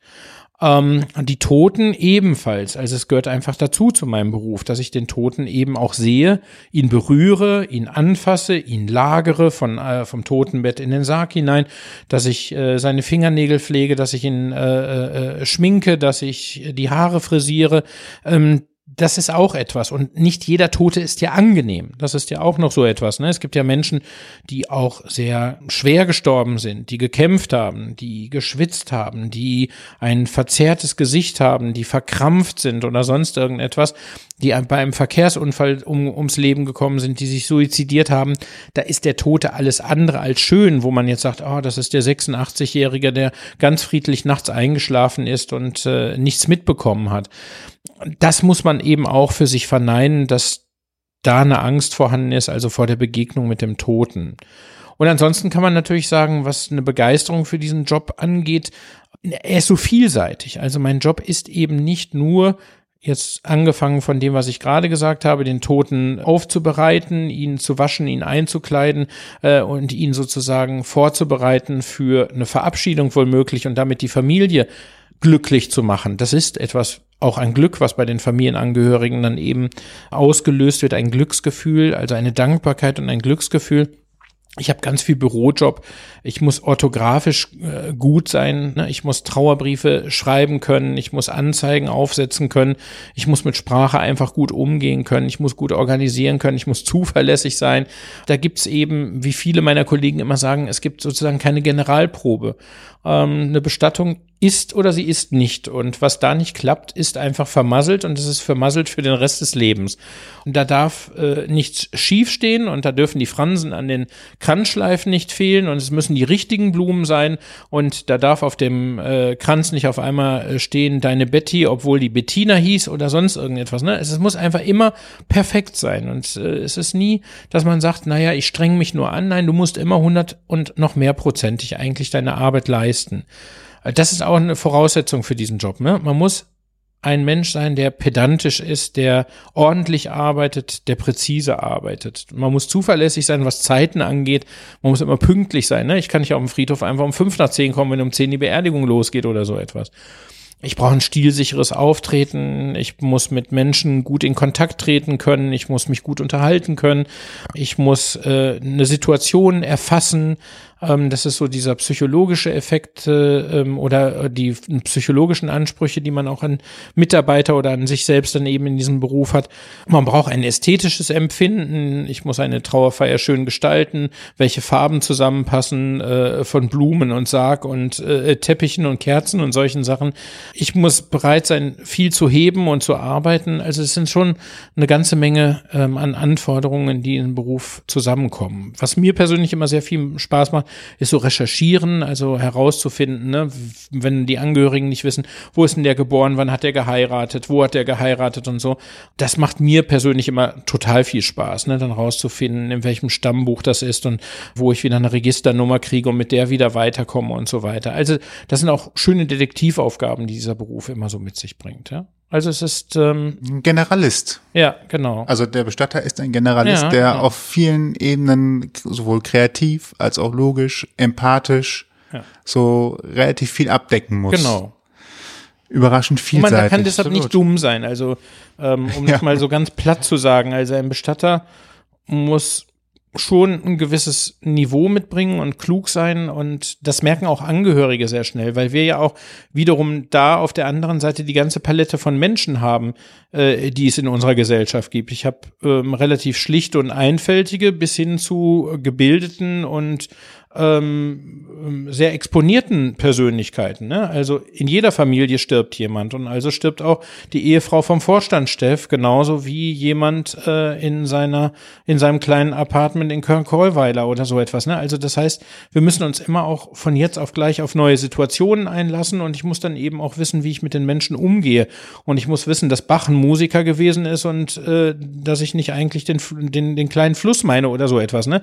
Also was ich ganz häufig so erlebe dann auch bei jungen Mitarbeitern, man braucht schon so eine gewisse Grundbildung dann auch. Ne? Mhm. Oder wenn die Angehörigen sagen, ja, äh, machen Sie mir mal einen Vorschlag bei klassischer Musik, dann muss ich schon auch wo mal wissen, was ist was ein Orchesterwerk und was ist ein, ein Klavierstück oder wie auch immer. Ne? Also das ist schon etwas, was von einem Menschen in diesem Beruf eine ganze Menge fordert. Krass viel. Absolut, ja. ja. Daraus kommt ja auch wieder, äh, und das hatten wir eben schon auch mal angerissen, die Vielfältigkeit der Bestattung und die Möglichkeit, sich selber bei Lebzeiten nochmal darüber Gedanken zu machen. Das Thema ist da dann die Bestattungsvorsorge. Was genau ist das und äh, wer sollte das machen? Jeder? Also das ist der Traum eines Bestattungsunternehmers, dass jeder eine Bestattungsvorsorge macht. Äh, durchaus, ich hatte es ja vorhin schon mal angesprochen, gibt es einen Teil leider von Menschen, die denken eben anders und sagen nach mir die Sinnflut. Ähm, sein Nachlass zu regeln ist ein sehr umfangreiches Werk. Punkt aus da gibt es gar nicht schön zu reden. Also insbesondere, wenn man dann noch in, äh, äh, in den äh, sozialen Medien oder überhaupt digital unterwegs ist, ähm, gibt es so viele Sachen, die da zu organisieren und zu strukturieren sind. Ähm, ähm, wo habe ich Konten eigentlich? Welche Versicherungen habe ich abgeschlossen? Ähm, äh, habe ich eine Facebook-Seite, die dann hinterher stillgelegt werden soll? Soll daraus eine Kondolenzseite werden oder ich weiß nicht was alles? Ähm, das ist ja so ein Teil und ähm, ich finde es immer sage ich jetzt mal ganz hart, verantwortungslos, wenn Menschen einfach so sagen, nach mir die Sintflut. Weil man wirklich ja sich immer vorstellen muss, wenn ein Mensch stirbt, muss ich sein gesamtes Leben rückabwickeln. Ne? Ich muss jedes Konto und jeden Vertrag und äh, äh die, Telefon, äh, den Telefonvertrag, äh, alles muss, muss ich abmelden. Ich muss die Wohnung auflösen, ich muss entrümpeln, ich muss äh, ähm, da den Mietvertrag oder zum Gericht gehen und etwas auflösen und ich weiß nicht was. Das ist also ein umfangreiches Werk. Und sich da im wahrsten Sinne des Wortes einfach aus dem Staub zu machen und nicht zu hinterlassen, ist eben verantwortungslos. Und genauso geht es auch um natürlich um die Bestattung. Ich tue meinen Angehörigen einen Riesengefallen, indem ich einfach schon mit einem Bestatter oder zumindest, wenn ich es zu Hause getan habe, ähm, eine Vorgabe mache oder einen Vertrag abgeschlossen habe, wo drin steht, ich möchte so und so beerdigt werden und ich möchte auf dem und dem Friedhof beerdigt werden. Von mir aus auch noch spielt dieses und jenes Lied und ähm, ich wünsche mir diese und jenen Blumen, ist eine Unterstützung, aber das ist nicht so, so obligatorisch. Aber äh, sich darüber zu Gedanken zu machen, möchte ich eingeäschert werden, möchte ich äh, auf einem Friedhof oder in einem Wald bestattet werden, möchte ich eine Trauerfeier oder soll keiner dahin kommen. Das sind einfach solche Koordinaten, die den Angehörigen sehr wertvolle Unterstützung sind. Und man kann natürlich auch das Geld für eine Bestattung hinterlegen. Ähm, das wird bei uns über die sogenannte Treuhand getan. Das heißt, das ist wirklich auch sicheres Geld, was von niemandem genommen werden kann. Kein Zugriff auch durch Sozialämter kann stattfinden. Und das ist auch eine, ein wichtiger Faktor, weil man ja immer sehen muss, wir haben in unserer Gesellschaft immer Menschen, die sind zur Bestattung verpflichtet.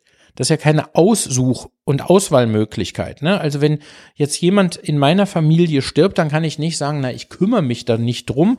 Ähm, ich habe die Verantwortung, das zu tun. Ich muss meine Eltern bestatten, ich muss meinen Bruder bestatten, wenn der niemanden hat, ich muss meine Kinder bestatten ähm, und ich muss meinen Partner bestatten. Also aus dieser Nummer komme ich letztendlich gar nicht raus. Wenn ich dann aber letztendlich weiß, dass die Bestattungskosten laut Stiftung Warentest mit einem Grab bei circa 6.000, 6.500 Euro liegen, dann ist das ja eine immense Summe. Und wenn ich dann jemand bin, der im Monat mit, sage ich mal, 2.000 Euro nach Hause geht, bedeutet das, wenn ich nichts auf der hohen Kante liegen hätte und auch kein Weihnachtsgeld bekomme, äh, drei Monatsgehälter komplett weggingen für die Beerdigung meiner Mutter. Äh, das ist auch verantwortungslos. Ähm, deshalb kann die Mutter entweder das Geld aus eigenem Vermögen hinterlegen, sie kann äh, eine Sterbegeldversicherung abschließen ähm, oder sonst irgendetwas tun, aber jemanden einfach mit dieser Verpflichtung dastehen zu lassen, wenn man weiß, der kriegt das eh nicht hin, ist verantwortungslos. Ne? Letztendlich kann man natürlich, wenn ich nicht dazu in der Lage bin, also wirklich nicht in der Lage bin, kann ich auch eine Kostenbeihilfe über das Sozialamt in Anspruch nehmen. Aber dafür ist es natürlich notwendig, dass ich nachweise, dass ich es nicht kann. Es zählt nie der Status, das denken ganz viele immer, äh, des Verstorbenen. Also weil die Oma im Altenheim gelebt hat und dort schon Sozialhilfe bekommen hat, wird sie jetzt auch Geld vom Sozialamt für die Beerdigung bekommen. Das stimmt eben nicht, sondern die Angehörigen bekommen nur dann Geld, wenn sie selbst nicht in der Lage sind, die Bestattung zu bezahlen. Also der Status der Oma ist vollkommen irrelevant. Also von daher würde ich immer sagen, Vorsorge ist ein gutes Instrumentarium und es sollte jeder haben. Nachdenkliche Stille. Ja, wichtiger, genau. Wichtiger Hinweis. Genau. Ja, früher hatten alle eine Sterbegeldversicherung, ne? Hm. Die Generation unserer Großeltern, eurer Großeltern, äh, hatte eine Sterbegeldversicherung. Die wurde in den Firmen, wo die gearbeitet haben, abgeschlossen. Die kostete im Monat eine Mark oder eine Mark 50 oder wie auch immer. Und am Ende wusste man aber mit dem gesetzlichen Sterbegeld, was man kriegte und dieser Versicherung komme ich unter die Erde und ich falle niemandem zu Last. Und das ist, äh, erst ist das gesetzliche Sterbegeld 2001 weggenommen worden. Das war viel Geld. Das war letztendlich 2100 Euro. Plus dann eben noch so einer kleinen Versicherung klappte das eigentlich immer. Und heute haben wir ganz viele, wo die Angehörigen dann leider vor uns sitzen und sagen, hm, ich möchte ja gerne jetzt meiner Verantwortung nachkommen, aber ich kann es mir einfach nicht erlauben, ne? Oder ich kann mir nichts Besonderes erlauben. Und eigentlich würde ich ja gerne ein Grab haben auf dem und dem Friedhof, aber das Geld ist einfach nicht vorhanden. Und das finde ich dann eigentlich immer ganz schade. Und man kann ja beim Tod, wie ich vorhin oder Anfang schon sagte, nicht sagen, dass es eine Überraschung ist. Jeder weiß seit seinem fünften Lebensjahr, dass er irgendwann stirbt. Das ist genauso, als wenn man am 23. Dezember sagt, oh, scheiße, morgen ist Weihnachten. Habe ich gar nicht dran gedacht. Hm, Irgendwann passiert es einfach. Also ähm, ist es eine Verantwortung, auch das Geld zur Seite zu legen und für seine eigene Bestattung zu sorgen. Und auch da ist es mit, wie mit allem, je früher man anfängt, einen kleinen Betrag zurückzulegen, desto kleiner kann der Betrag sein. Ja, Wo man ja nicht weiß, äh, wann der Tod kommt. Aber Ja, genau, das stimmt. statistisch kann man wahrscheinlich sagen, so Haut es hin. bis, bis 50 sparen ist dann auf jeden Fall schon mal eine sichere Bank, dass Geht man die Rechnung auf. Genau. Wir- machen mal äh, zum, zum Richtung Ende hin äh, auch noch was, was Schönes, äh, Buntes. Die Genau. makabren, lustigen Situationen, ähm, wie, wie geht man damit um? Gibt es die, äh, muss man schon mal lachen? Ich kenne alleine zwei Beerdigungen, wo wir in, im traurigsten Moment äh, von, der, von der Kapelle zum Grab gelaufen sind. Und auf einmal entdeckt man auf dem Friedhof etwas, was man vorher noch nie entdeckt hat. Lustige Namen auf Grabstein und ähnliches. Und dann wird kurz getuscht, guck nicht nach links, guck nicht nach links. Und auf einmal gibt's noch mal also eigentlich ist die Situation nicht dafür da. Man fühlt sich dann auch irgendwie so ein bisschen schlecht und irgendwie ist es dann doch befreiend, wenn man etwas Skurriles, etwas Lustiges hat, wo dann auf einmal alle dann doch lachen müssen oder lächeln müssen, obwohl es eigentlich die letzten Schritte sind ähm, zum Grab. Gibt sowas öfter, makabre, lustige Situationen, die entstehen, die vielleicht erstmal skurril wirken, von außen vielleicht sogar unpassend und dann doch irgendwie zu Situationen wieder einfach dann stimmig sind, wenn man einfach merkt, die Leute sind gelöst und sie können vielleicht wirklich Abschied nehmen? Mm, Also früher gab es, ähm, finde ich von daher immer was ganz Schönes. Ähm, in der Theologie oder in, in, in, der, in der Liturgie gab es immer den Ostermontag, wo der Priester die Aufgabe hatte, ähm, den sogenannten Risus Paschalis durchzuführen und er musste sowas wie eine Anekdote oder einen Witz erzählen, um die Leute, die so nach der ganzen Trauer der Fastenzeit und von Karfreitag und wie auch immer, äh, so wieder richtig ins Leben zu holen und äh, denen was Lustiges zu erzählen und die sollten alle kräftig lachen. Ähm, ich erlebe das auch häufig, wenn ich auf dem Friedhof bin und äh, Ansprachen halte als Trauerredner, dass ich dann immer auch gucke, dass so was Lustiges hineinkommt, weil jeder Mensch ja am Ende nicht nur die Summe seines Schmerzes und seiner Traurigkeiten gewesen ist, sondern im Wesentlichen auch äh, das, äh, was er an lustigen Sachen eigentlich erlebt hat oder gemacht hat. Und da hat ja jeder irgendwelche Macken oder sonst irgendetwas. Und das versuche ich persönlich zum Beispiel immer einzubinden. Es passieren natürlich auch Missgeschicke auf Beerdigungen. Die sind aber immer besser, äh, sage ich jetzt mal ganz äh, eigennützig, wenn sie den anderen passieren und wenn sie nicht dem Bestatter passieren. Ne? Also mir ist zweimal schon beim Kranz äh, runterlegen auf dem Boden äh, die Hose am Hintern eingerissen. Das ist unangenehm und führt auch häufig zu Gelächter dann in der äh, Trauergemeinde. Ähm, und äh, es gibt aber auch Sachen, die bei den Angehörigen dann eben passieren. Ne? Also dass sie eine, eine, eine Wortwahl falsch haben oder letztes Mal hatte ich äh, einen, der hat etwas zitiert und hat dann statt aus äh, den äh, Oden hat er dann gesagt und äh, jetzt hören wir was aus den Hoden von Ovid oder was weiß ich. Das führt dann eben zu so einem Gelächter auf einer Beerdigung.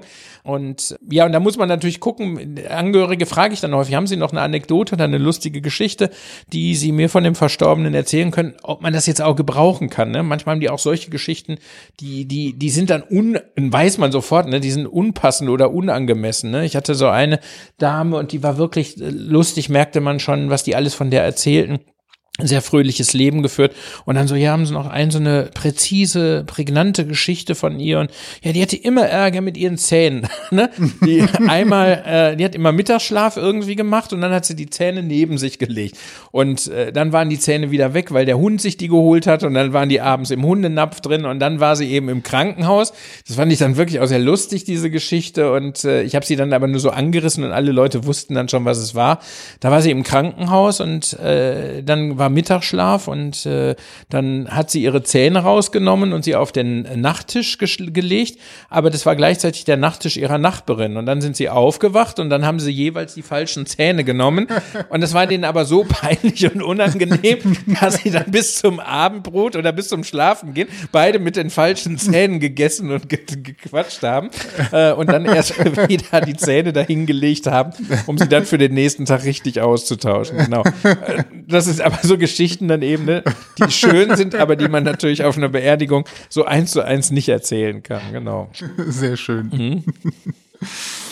Ähm, man kennt diese Geschichten, dass früher Menschen beerdigt worden sein sollen, die noch lebten oder wieder aufwachten. Das ist der, also ich glaube, das ist der, ich glaube, es wäre der Horror ähm, für jeden Bestatter, wenn einem das passieren würde. Also ich habe vor kurzem wieder so eine Geschichte gehört. Es gab das ja auch wohl mal vor ein paar Jahren hier im Rheinland, äh, dass jemand äh, dann überführt wurde und nicht tot gewesen ist. Ähm, ich kann mich dran noch an, das ist auch eine ähm, sehr äh, skurrile Geschichte aus, aus meinem Bestatterdasein. Wir hatten also unseren Kühlraum in unseren Räumlichkeiten in einer Ecke.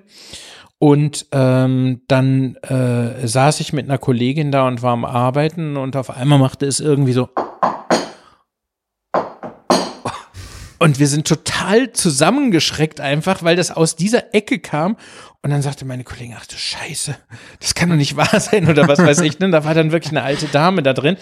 Äh, dann sind wir dahin und, und uns hat das Herz echt bis zum Hals geschlagen. Es stellte sich dann letztendlich raus, dass im Nachbarhaus Arbeiten vorgenommen wurden und die genau an dieser Wand immer rumhämmerten. Aber oh wir haben Gott. wirklich bis zu dem Augenblick des Öffnens der Kühlhaustür gedacht, da klopft jetzt jemand irgendwie so mit seinen letzten Möglichkeiten an den Sargdeckel irgendwie. Also ist furchtbar, glaube ich. Die Vorstellung für einen Bestatter, äh, jemanden äh, im, im Sarg liegen zu haben, der noch lebt. Ähm, Heute gibt es sozusagen Hinweise, die ganz eindeutig sind. Also der Arzt muss den Tod feststellen. Es müssen sichere Todesmerkmale da sein. Die gibt es auch nur dann, wenn man tot ist. Also das heißt, da hat man äh, äh, Flecke, die ähnlich sind wie Hämatome, aber die nur an den niedrig äh, oder tief liegenden Stellen des Körpers sind, die sich auch anders auf Druck äh, verhalten. Also von daher ist, ist es ausgeschlossen einfach. Ne? Aber man muss natürlich, die müssen vorhanden sein, weil ansonsten jetzt zum Beispiel so eine Pulslosigkeit oder Atemlosigkeit kein sicheres Todesmerkmal ist. Da kann jemand Schlaftabletten bis zum Abwinken geschluckt haben und man kriegt bei dem nichts mit. Ausgerechnet die zwei Pulsschläge, die der pro Minute dann noch hat, die, die fühlt man gerade eben nicht. Also da muss man dann auch wirklich ganz sicher sein, dass derjenige die sicheren Todesmerkmale dann hat. Ich hatte mal einmal einen Fall, da haben die äh, es gut gemeint, da war die Verstorbene zu Hause 24 Stunden, das ist auch erlaubt, man darf die zu Hause lassen dann eben. Und ähm, so eine alte Regel ist dann eben den Verstorbenen dann auch das Bettzeug runterzunehmen und nur noch mit dem Laken zuzudecken. Und die haben es eben gut mit ihm gemeint und haben den richtig zugedeckt mit dem Federbett. äh, ist äh, oh der Effekt ist gar nicht gut, weil dann beginnt die Autolyse, die die die Verwesung eben viel schneller durch die Wärme, äh, die Bakterien im Magen-Darm-Bereich und so. Aber hier war noch viel schlimmer, dass diejenige ja schon nahezu 36 Stunden tot war, aber durch die das Federbett darunter noch total warm gewesen ist. Ne? Und das verunsichert dann auch einen als Bestatter, wenn man die dann abholen möchte und fasst den Toten an und der hat sozusagen noch eine normale 36 Grad äh, Körpertemperatur einfach. Ne? Also das sind auch so Situationen, wo man so ein bisschen verunsichert dann ist. Gibt es ja eigentlich auch so Aufgebahrungen wie äh, zum Beispiel, ich nehme an, es wird Großbritannien gewesen sein, wie bei vier Hochzeiten und ein Todesfall, wo tatsächlich im Haus dann selber quasi noch die Verabschiedung stattfindet mit allem drum und dran, wie man das sonst hier nur üblicherweise aus der Kirche erkennt? Ja, genau, gibt es. Gibt es nicht sehr, sehr häufig, aber wenn man Angehörige im Vorfeld darauf hinweist, dann findet es schon häufiger statt. Das liegt natürlich auch ein bisschen statistisch daran, dass sich 20 Prozent nur wünschen, in einem Krankenhaus oder in einem Heim zu sterben und 80 Prozent zu Hause. Und genau umgekehrt ist der Fall. Also nur 20 Prozent sterben zu Hause ähm, und der Rest eben im Krankenhaus, im Hospiz und sonst wo. Und ähm, dass diese 20 Prozent davon dann eben natürlich sozusagen der Anteil derer, die sich das dann wiederum vorstellen können, geringer ist. Ähm, aber das findet statt und ich finde das persönlich immer sehr, sehr schön. Ich habe da die schönsten, muss ich immer sagen, ähm, die schönsten Verabschiedungen und Beerdigungen oder Trauerfeiern dann erlebt in dem Zusammenhang, ne? weil es sehr intim ist und es wird persönliche Musik gespielt zu Hause. Man sitzt am Sarg, man berührt den Verstorbenen nochmal, man bekreuzigt ihn, man legt ihm etwas in den Sarg hinein und äh, da habe ich wirklich äh, wunderschöne Szenen auch so erlebt. Ne? Ich hatte mal eine Frau, die man dann zu Hause im Wohnzimmer aufgebahrt hatte und dann sagten die Angehörigen, erst wollten wir die sozusagen mit Blickrichtung Wohnzimmer, dass alle die sich von ihr verabschiedeten und in den Raum kamen, auf die Verstorbene gucken. Und dann sagte die Familie, nee, nee, die war von Haus aus, war die Ornithologin und äh, die soll auf ihre Vögel im Garten gucken. Ne? Und dann war die dann mit Blick aus dem Wohnzimmerfenster äh, aufgebahrt und dann kriegte sie dann in die Hand, kriegte sie ein Glöckchen, weil sie immer geläutet hatte, wenn sie etwas brauchte. Und dann sagte dann der Ehemann, und dann kann sie da dem lieben Gott jetzt mal mit auf den Wecker gehen. und dann hatte sie ein Vogellexikon, was sie in die Hand bekam. Und als wir dann zwei Tage später den Sarg abgeschlossen, hatte dann so ihre Lieblingsdecke genommen und sie zugedeckt und äh, ihr dann so zugeflüstert, äh, du bist das Schönste, was äh, Gott mir in meinem Leben geschenkt hat. Und das ist so ähm, ein sehr intimer Augenblick und, und sehr dicht dann einfach vom Erleben. Ne? Ich merke selbst immer noch so nach vielen, vielen Jahren, dass das äh, eine sehr äh, intime und, und ein schönes Erlebnis einfach auch ist. Genau. Ja, klingt auch sehr, sehr schön. schön. Nur noch eine kurze Frage. Du hast vorhin schon angerissen, dass man zumindestens nach einer Feuerbestattung sehr viel tun kann äh, an Möglichkeiten, wie, wie, der, wie derjenige dann eben äh, bestattet wird oder auch ein Diamant gepresst wird. Warum darf ich denn die Urne eigentlich nicht auf meinen Kamin stellen oder zu Hause beerdigen so, sozusagen? Ja, also es ist schwierig. Die Frage ist äh, auch eine sehr komplexe mhm. und ähm, umfangreiche an sich in der Beantwortung. Ich versuche das mal relativ kurz zu machen. Ähm, wir, wir sind komischerweise eines der wenigen, ich glaube sogar das letzte europäische Land, wo es nicht möglich ist, die Urne mit nach Hause zu nehmen. In allen anderen benachbarten Ländern, ob Dänemark, Holland, Frankreich, Belgien, ist es möglich, selbst in Polen äh, gibt es dort Regelungen für, dass Uhren mit auf den Kaminsims können oder in den eigenen Garten oder sonst wo. Bei uns hat es sozusagen die gesetzliche Bestimmung aus der Nazi-Zeit, aus dem Reichsfeuergesetz. Da hat man definiert, wenn ein Körper in die Erde kommt, dann muss auch eine Urne analog dazu in die Erde. Und davon hat man sich im Grunde genommen nie so richtig gelöst. Also hat nie eine Liberalisierung äh, stattgefunden. Ähm, und man begründet das dann häufig heute mit der Pietät, dass man eben sagt, ja, die Totenruhe äh, ist unantastbar. Das ist so ein ganz hohes Gut, so eine heilige Kuh auch in Deutschland. Dann kommt man mit negativen Beispielen, dass im Ausland dann auch Unfug mit den Urnen stattfindet. Ähm, für mich ist so das einzige Pro-Argument, die Urne auf einem öffentlichen Platz zu beerdigen, eben nicht diese ganzen Pietäts- und Totenruhe-Geschichten, ähm, weil ich das ist auch eine gekünstelte Geschichte letztendlich. Wir haben eine Totenruhe, die ist definiert auf 20 Jahre. Und äh, danach kann sie den Angehörigen ausgehändigt werden. Das heißt, ich kann 20 Jahre lang, muss ich die Urne auf einem Friedhof beerdigt haben, dann könnte ich sie ausgraben, dann kann ich sie den Angehörigen geben und dann könnten die damit äh, im nächsten Winter die Garageneinfahrt ausstreuen. Und dann würde man nicht mehr vom Pietät und Totenruhe sprechen. Ne? Also es ist da wirklich ein Axiom, was man geschaffen hat und was äh, sehr künstlich ist und was ähm, ja etwas konstruiert. So, wo ich aber äh, einen Zugang zu habe zu einem Argument, warum ich Friedhof öffentlich öffentlichen Friedhof nach wie vor gut finde, ist, es ist ein Ort und ein Platz, wo jeder hin kann. Und ähm, so wie man in unserer Sprache sagt, gibt es eine Orthographie, äh, nicht eine Orthographie, eine Topographie der Trauer. Das heißt also, wir brauchen so einen Ort, wo wir hingehen können. Und wenn wir diesen Ort für diesen konkreten Verstorbenen nicht öffentlich machen, dann haben ja die anderen aus einem äh, systemischen Umfeld nicht die Möglichkeit, sich von ihm zu verabschieden. Ne? Das heißt, es wird keiner, so wie in Frankreich zum Beispiel, dann eben klingeln und sagen, äh, ich möchte mal gerne den Otto besuchen oder sowas, der bei denen da dann im äh, äh, Regal steht oder auf dem Kaminsims. Das heißt, dann wird plötzlich der Tote zu seiner eigenen Sache und äh, wird auch was sehr ähm, äh, was sehr abgeschottetes. Und deshalb finde ich äh, Friedhof als öffentlichen Ort äh, ähm, die beste und, und äh, galanteste Lösung eigentlich. Ich würde es allerdings eben nicht auf diese obligatorische Art und Weise regeln wollen, weil das auch so eine Erfahrung, es gibt Menschen, die wollen das und die finden das gut, aber das ist so verschwindend gering. Der Großteil der Menschen, die wollen einfach nach wie vor einen öffentlichen Friedhof haben.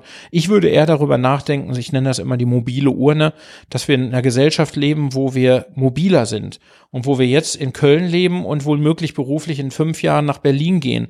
Ähm, und wenn ich eine Beziehung zu meinem Verstorbenen pflegen möchte und nicht mehr auf den Melatenfriedhof gehen kann, dann muss ich auch leicht die Möglichkeit haben, die Urne auszugraben und nach Berlin mitzunehmen und dort beizusetzen und nicht mit einem großen Antragsverfahren und psychologisch begründen, warum ich jetzt darunter leide, dass meine Mutter nicht bei mir ist und ich weiß nicht was.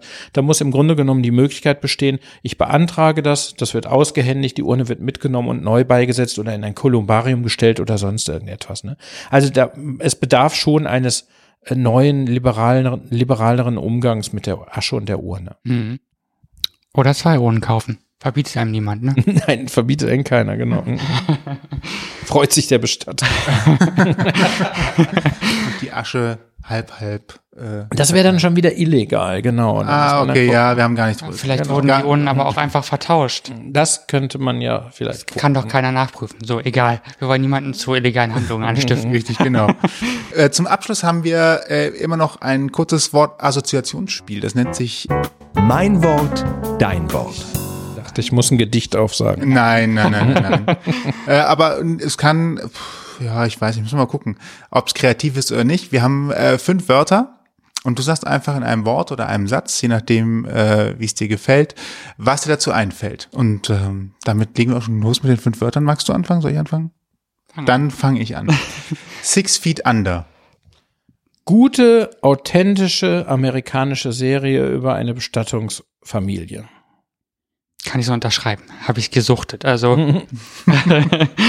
das nächste Wort ist Holzkiste. Holzkiste. Obligatorisches Behältnis für Verstorbene.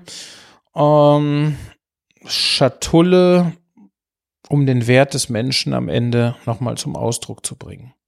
Hm. Da gibt es auch viele Formen, ja, für den zu ändern. Ähm, das nächste ist die Grabrede. Grabrede, würde ich sagen, ist die Würdigung eines Menschen für das, was er gewirkt und gewirkt hat und was er zurücklässt und was ihn in einem Bild stehen lässt, was ihm gerecht wird. Genau, mit Höhen und Tiefen. Grabreden sind keine Lobhudelei, aber auch keine Schlammschlacht am Ende. Schöne Umschreibung, ja. Mhm. Wachsleiche. Fies. Wie kommt man auf diese Begriffe? Wachsleiche. Wachsleiche ist, Wachsleiche ist ein Problem unserer Zeit, ist abschreckend für jeden Bestatter und Friedhofsmitarbeiter, erfordert einen behutsamen Umgang mit dem Verstorbenen bei der Einkleidung und Beerdigung. Kann man das tatsächlich einfach verhindern? Nein, das ist, liegt am Boden, ne? Es liegt Also- am Boden, an Bakterien und Wasser und aber eben, man muss schon darauf achten, dass die Kleidung Ja gut, ein natürlich Regenmantel oder sowas äh, wird wahrscheinlich schwieriger. auch schon, äh, also Nylonstrumpfhosen sind schon ein Problem. Genau. Mhm. Äh, und last but not least, Scheintod.